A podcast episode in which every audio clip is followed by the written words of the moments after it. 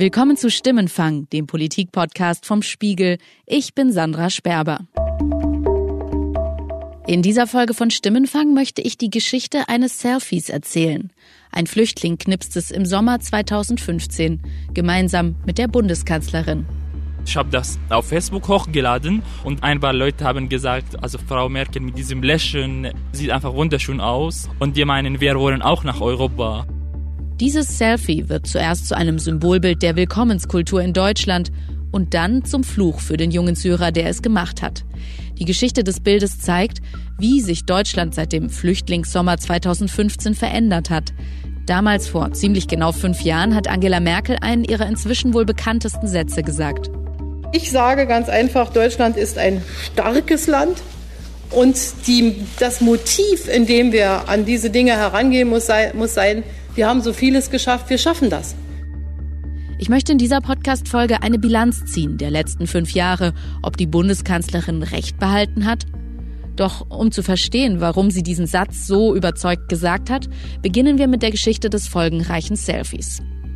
Anas Modamani heißt der junge Syrer, der das Merkel-Selfie mit seinem Handy gemacht hat. Er kommt im August 2015 über die Türkei, Griechenland und Ungarn nach Deutschland. Es ist die Zeit, in der täglich rund 10.000 Asylsuchende die deutsche Grenze überqueren. Am Münchner Bahnhof stehen engagierte Bürger und beklatschen die Neuankömmlinge. Anas ist 18, als er den Entschluss fasst, sich auf den Weg nach Europa zu machen. Das war schrecklich. Also ich hatte wirklich das Leben niemals genießen können in meinem Heimatland. Der Strom fehlt aus, sterben die Leute, findet man kein Essen mehr. Wir haben zwei, drei Monate lang, wo wir wirklich nur Reis gegessen haben. Also viel Schlimmes erlebt. Heute lebt Anas in Berlin. Dort habe ich ihn, man hört es vielleicht ein bisschen, auf der Terrasse eines Restaurants getroffen. Er erzählt, wie er mitten im Krieg sein Abitur gemacht hat. Dann bekommt er Post. Er soll zur Armee eingezogen werden. Nach meiner Abi habe ich den äh, Brief gekriegt, dass ich zum Militärdienst gehen musste. Ich will das nicht. Äh, ich will keine Waffen in meine Hand nehmen oder dass ich Leute umbringe. Ich kann das nicht. Ich habe mich entschieden, ich mit meiner Mutter und Vater, dass ich rausfliehe. Hauptsache raus aus Syrien. Nach ein paar Tagen in der Türkei entscheidet sich Anas weiterzuziehen. 3000 Euro haben seine Eltern dafür zusammengekratzt. Auf Facebook findet der 18-Jährige einen Schlepper. Es gab eine Gruppe, der heißt äh, Der Weg nach Europa. Mhm. Und da werden man alle Nummer kriegen, äh, die Adressen, wo man Schleppen finden kann, wie viel Geld da, davor man zahlt. Anas erfährt, dass in Deutschland sein Abitur anerkannt wird. Außerdem hat er Freunde hier, die ihm für die ersten Tage ein Zimmer anbieten. Also macht er sich auf den Weg nach Deutschland. Ich hatte nur in der Türkei im Google mal Deutschland geschrieben und die Bilder gesehen. Hat mir sehr gut gefallen. Ich habe sehr viel Natur gesehen, wo überall grün ist. Ja, also ich hatte mir vorgestellt, dass viel, viel, viel schöner aussieht. Gut, Sie haben wahrscheinlich die Bilder von irgendwelchen idyllischen Schlössern gesehen und sind in Berlin gelandet. Direkt im Neukölln. Nach einigen Zwischenstopps in ganz Deutschland findet Anas einen Platz in einer Flüchtlingsunterkunft in Berlin-Spandau. Zwei Tage nach seinem Einzug macht er das Selfie, das sein Leben verändern wird. Es ist der 10. September 2015. An dem Tag, da sah alles so, so schön aus. Ähm, ist sauber. Es gab kostenlose Suppe, heiße Suppe. Es gab äh, Süßigkeiten auf dem Tisch. Ich bin so überrascht. Ich hatte mir das vorgestellt. Oh mein Gott, das ist, diese Flüchtlingsheim ist viel besser als die andere. Und ich habe gefragt, warum sieht alles so schick aus? Kommt heute äh, jemand? Und die haben nicht verraten, wer ankommt wird, wegen Sicherheit. Vor der Unterkunft steigt die Bundeskanzlerin aus einer schwarzen Limousine. Hallo.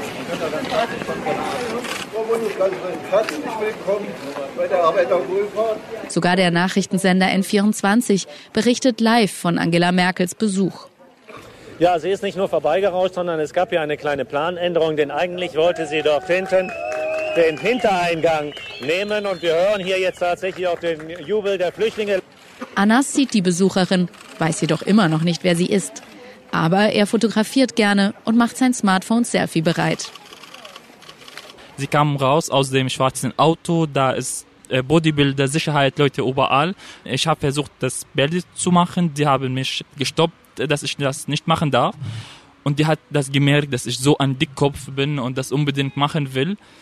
Und dann hat sie Bescheid gesagt, äh, lass ihm Fotos zu machen. Das ist absolut kein Problem. Und ich war so froh, dass ich meine Hand auf ihre Schulter sie umgearmt habe und den Foto gemacht habe. Da wussten sie aber dann, dass es die Kanzlerin von... Immer noch nicht. Immer noch nicht. Die Immer haben noch einfach ein. Foto mit der Frau gemacht, die da zu Besuch war. Ich dachte, Schauspieler, irgendwer, jemand, der berühmt ist. Äh, ich mach's einfach Foto.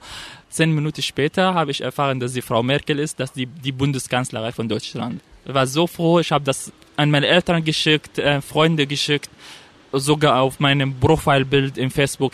Das heißt, sie hatten anfangs das Gefühl, hier in Deutschland, super Stimmung, wir sind willkommen, das ist ein Ort, wo ich gerne leben will. Genau, also am Anfang wirklich war es so schön. Äh, die Leute haben mir am Facebook geschrieben, hey, wir haben dein Bild gesehen, wir freuen uns, äh, dass du in Sicherheit jetzt lebst und komm mal vorbei, Kaffee trinken und so weiter. Ich habe angefangen, Deutsch zu lernen. Es gab jemanden, der mich privat unterrichtet hat, kostenlos, einfach so, weil, weil ich so jung war. Ich fand es, es riesig, dass man so diesem Vertrauen, dass zwischen die Leute so schnell das angehen kann. Am Anfang war so, jetzt hat sich komplett verändert. Wie sich aus Anas Sicht die Stimmung in Deutschland geändert hat und warum das Selfie plötzlich zum Problem wurde, hören wir gleich. Vorher möchte ich meine Kollegin Katrin Elger dazu holen. Sie schreibt für den Spiegel regelmäßig über Integrationsthemen und hat kürzlich in einem Text Bilanz gezogen, was in den vergangenen fünf Jahren seit dem Merkel-Selfie und ihrem Satz Wir schaffen das passiert ist. Als Merkel diesen Satz sagte, das klang fast so ein bisschen leichter hergesagt. Wir haben so vieles geschafft, wir schaffen das. Wir schaffen das und wo uns etwas im Wege steht, muss es überwunden werden. Es hörte sich dann fast so an, auch wenn man sich das so rückblickend anhört, als wäre das nicht so eine große Leistung. ne? Deutschland hat schon ganz viel geschafft und ja, dann schaffen wir das auch mit den Flüchtlingen so. Also wenn sich alle ein bisschen reinhängen, dann klappt das schon. Und da hat sie, glaube ich, die Stimmung in vielen Teilen der Bevölkerung nicht getroffen. Und, und da fing dieses Missverständnis an, dass manche Leute wohl dachten, ja, was denkt sie eigentlich? Also sie, sie mutet diesem Land so viel zu, es kommen so viele Menschen, ohne dass man uns, die Deutschen, gefragt hat. Und dann soll es auch noch leicht gehen, dass wir hier mehr als eine Million Menschen einfach mal so schnell integrieren. Und das auch noch aus einem anderen Kulturkreis. Wenn man sich erinnert, waren ja da im Sommer 2015 tatsächlich sehr viele Deutsche den Flüchtlingen positiv gegenüber eingestellt oder jedenfalls die, die skeptischer gesehen haben, sind nicht so in Erscheinung getreten damals. Das war ja auch medial eine große ähm, Willkommenskultur. Und man hatte diese Bilder von syrischen Familien, die im Elend lebten, diese überfüllten Schlauchboote, Meldungen über Ertrinkende im Mittelmeer, dann dieser Flüchtlingsjunge Alan Kurdi am Strand in der Türkei, der angespült worden war. Man wollte helfen, viele wollten das. Ähm, diese Menschen willkommen heißen. Wann ist in Deutschland so die gefühlte Stimmung umgeschlagen? Silvester 2015, 16 war der absolute Wendepunkt. Das war ja für alle unfassbar, was da passiert ist am Kölner Hauptbahnhof. Silvester kurz vor Mitternacht am Kölner Hauptbahnhof.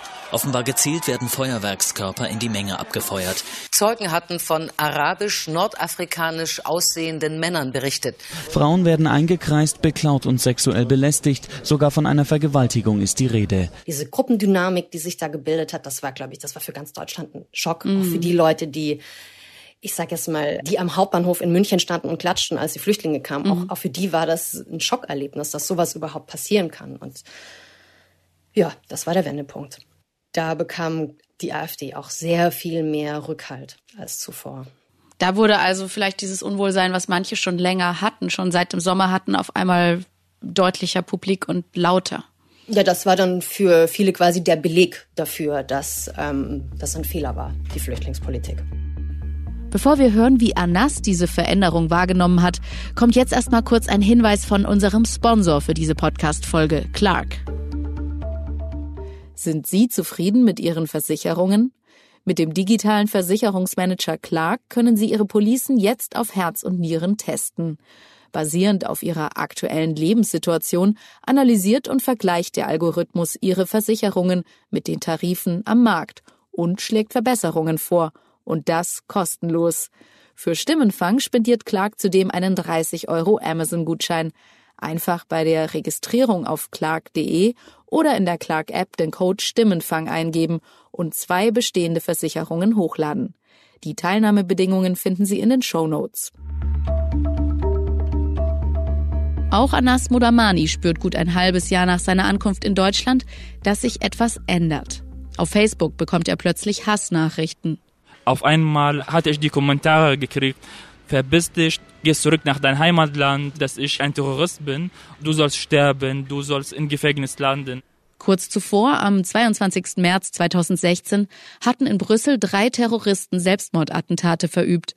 Bei den Anschlägen auf einen U-Bahnhof und den Flughafen kamen 32 Menschen und die drei Attentäter ums Leben. Im Netz taucht Annas Bild neben einem Fahndungsfoto eines Täters auf. Eine Facebook-Seite namens Anonymous Kollektiv behauptet, das Selfie mit Angela Merkel zeige einen der Brüsseler Terroristen. Da war ich so überrascht und es hat mein Leben sich komplett verändert und ich hatte so viele Kommentare gekriegt an einem Tag, wo ich wirklich nicht wusste, was ich machen kann, gehe ich zur Polizei. Vor einer Woche war ich äh, kaum draußen, weil ich äh, Angst hatte. Mhm. Weil Sie so viele Nachrichten, Hassnachrichten bekommen haben. Genau, also manche Leute haben mich bedroht sogar und die haben an die Geschichte geglaubt, dass ich ein Terrorist bin, dass ich Leute umgebracht habe, was ich im Leben niemals tun werde. Es ist nicht das einzige Mal, dass rechte Hetzer das Bild der Kanzlerin mit dem jungen Syrer für ihren Hass missbrauchen. Immer wieder wird Anas als Krimineller oder Terrorist bezeichnet und an den digitalen Pranger gestellt, zum Beispiel nach dem Anschlag auf den Weihnachtsmarkt am Breitscheidplatz. Also mein Name ist Anas mhm. und ihr heißt Anis Al-Umari. Mhm. Wir sehen so anderes aus und trotzdem haben die Leute das gleiche gemacht, meinem Bild im Internet äh, veröffentlicht und draufgeschrieben, das ist der gleiche junge Mann, der einem Selfie mit Frau Merkel gemacht hat. Ist aus diesem Hass im Internet auch mal in der Realität was passiert?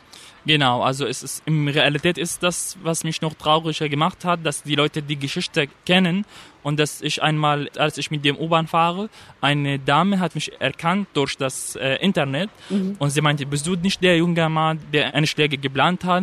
Ich sage, nein, das ist, die war so aggressiv am Anfang und dann fünf Minuten später, als ich die wahre Geschichte erzählt habe, hat sie sich ein bisschen erholt und meine, nein, das ist falsch. Und das, das war so schwierig, diese wahre Geschichte zu erzählen, weil ich früher kein Deutsch spreche. Mhm. Äh, aber die hat daran geglaubt und das macht mich so sehr traurig. Ähm, und dann bin ich ausgestiegen und auf dem nächsten U-Bahn gewartet. Anas wird mehrfach von Leuten angesprochen, die das Merkel-Selfie von rechten Propagandaseiten kennen und glauben, er sei ein Terrorist. Der Syrer kontaktiert Facebook, versucht die Beiträge löschen zu lassen. Er nimmt sich sogar einen Anwalt und zieht gegen Facebook vor Gericht. Vergeblich. Das Landgericht Würzburg entscheidet, dass Facebook die Falschmeldungen nicht selbstständig suchen und löschen muss. Dass er das Selfie gemacht hat, bereut Anas nicht. Aber von der Willkommensstimmung, die ihn 2015 so begeistert hat, ist nicht mehr viel geblieben. Ich war so überraschend, dass so viele Leute in Deutschland die Flüchtlinge hassen. Die Menschen haben sich verändert, viele wählen leider AfD. Sind Sie trotzdem heute noch gerne in Deutschland? Auf jeden Fall. Also ich wohne in Berlin, ich liebe Berlin, ist meine zweite Heimat geworden. Ich bin sehr dankbar an Frau Merkel, mhm. an jede Person, äh, der mir geholfen hat. Inzwischen studiert Anas im dritten Semester, hat eine eigene Wohnung gefunden und ist mit seiner Freundin zusammengezogen. Er hat kürzlich sogar angefangen, in einem Supermarkt zu arbeiten, um in der Corona-Krise mit anzupacken. Anas Modamani hat es also geschafft und ist gut angekommen. Ich habe zum Schluss nochmal meine Kollegin Katrin Elger gefragt, wie ihre Bilanz ausfällt, fünf Jahre nach dem historischen Wir schaffen das von Angela Merkel. Rückblickend hatte Angela Merkel wirklich viel Glück, dass, dass die Deutschen bereit waren, da so mitzugehen äh, mit ihrer mhm. Politik. Jetzt mal ganz abgesehen von der AfD und dass natürlich sich auch viele Leute von ihr abgewandt haben, aber es gab auch jede Menge Deutschen, die gesagt haben, so, ich helfe.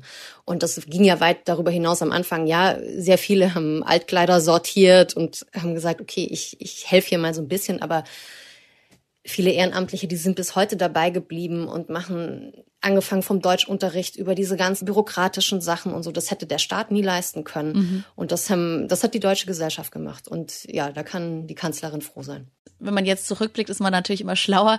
Ähm, was waren damals in dieser Willkommenszeit 2015 die größten Fehler? Wo hat man wichtige Themen übersehen? War vielleicht zu gutgläubig? Der Fehler war vielleicht, dass man nicht vorausgesehen hat, was da kommen würde, dass der Migrationsdruck steigt, dass dieser Bürgerkrieg in Syrien eine ganz andere Flüchtlingsdynamik in Gang setzen wird, als es vorher jeder Fall war. Und mhm. das kann man der Politik vorwerfen, glaube ich, dass sie, dass sie so überrumpelt wurde. Das waren mhm. die Hauptfehler. Ich glaube, als es dann irgendwann mal losging und alle sagen, okay, wir haben hier jetzt ähm, viel, viel mehr Integrationskurse und hier die Kommunen sorgen für die Unterkünfte und so, da hat Deutschland dann funktioniert. So auf dieser Arbeitsebene ging das äh, richtig gut. Aber aber natürlich ist das ein enormes Versagen, dass die Regierung da überrumpelt wurde. Dieser Krieg mhm. war nicht plötzlich neu. Das war ja irgendwann mal der Punkt gekommen, wo den Syrern klar war, hier wird nichts mehr gut. Mhm. In Syrien haben wir für unsere Kinder keine Zukunft mehr und wir müssen da weg. Und dann ist natürlich bei so vielen Menschen, da ist der, der, der Migrationsdruck enorm. Da hat Angela Merkel damals schon so ganz vorsichtig auch Probleme angedeutet. Wo uns etwas im Wege steht, muss es überwunden werden muss äh, daran gearbeitet werden. Und der Bund wird alles in seiner Macht Stehende tun, zusammen mit den Ländern, zusammen mit den Kommunen, genau das durchzusetzen. Aber eigentlich hat sie gesagt, das lässt sich alles bewältigen. Hat sie recht behalten? Haben wir es tatsächlich geschafft heute? Wenn wir jetzt äh, die reine Krise 2015 angucken, wo so viele Menschen kamen, die dann in Turnhallen schliefen und von denen keiner Deutsch konnte und für die war Deutschland ja ein vollkommen neues Land, wenn man sich anguckt, was ist da passiert, dann hat Deutschland natürlich sehr viel geschafft. Auch die mhm. Regierung, auch, auch die deutsche Gesellschaft, wie die Menschen schlafen nicht mehr in Turnhallen. Es hat nicht jeder eine eigene Wohnung gefunden, aber es gibt zumindest bessere Gemeinschaftsunterkünfte. Wenn man so alles zusammenrechnet, hatte vor der Corona-Pandemie fast jeder zweite Flüchtling eine Arbeit, wenn auch geringfügig bezahlt. Das sind alles so Sachen, haben Arbeitsmarktexperten gesagt, ja, nicht schlecht, läuft besser, mhm. als wir es vielleicht für möglich gehalten hätten. Fünf Jahre sind auch nicht besonders lang. Mhm. Da hat Deutschland und auch die ähm, Geflüchteten selber haben wirklich sehr viel geschafft. Wenn wir uns jetzt aber als Gesellschaft angucken, dann haben wir es noch lange nicht geschafft. Das sieht man ja schon allein an diesen Debatten zum Thema Rassismus. Da sind so viel Spannungen drauf. Und das ist ja erst eine Aufgabe, die uns bevorsteht. Also mhm. wie wird das, das jetzt die erste Generation der Syrer, die eingewandert ist, aber was ist mit denen, die dann hier geboren sind? Wie, wie kommen wir hier alle zusammen klar? Wie, wie schafft Deutschland das, ein, ein multireligiöses und multiethnisches Land zu werden? So wird das ja irgendwann mal sein. Also das haben ja noch längst nicht alle so akzeptiert, würde ich sagen. Nee, ganz sicher nicht. Und da gibt's natürlich auch ganz viel Widerstand dagegen. Aber das zeigen einem ja schon allein die Zahlen. Also es gibt einfach sehr viele Einwanderer und Deutschland verändert sich. Und das stellt so eine Gesellschaft natürlich auf die Probe. Und das ist aber ja eine ganz andere Ebene als die Frage, wie viele haben jetzt eine Ausbildung? Das ist vielleicht die Grundlage dafür, aber da, da kommt natürlich noch ganz viel. Und Angela Merkel muss sich in fünf Jahren nochmal fragen. Nach zehn Jahren mhm. werden wir alle fragen, haben wir es jetzt geschafft? Und nach 20 und wahrscheinlich auch nach 30 noch. Das wird, das wird lange nachhallen. Mhm. Das war ein irres Jahr 2015. Das ist, ja, man konnte wirklich ja Geschichte erleben wie, wie jetzt in unserer neueren Zeit selten, finde ich in Deutschland. Also so 2015 war irre.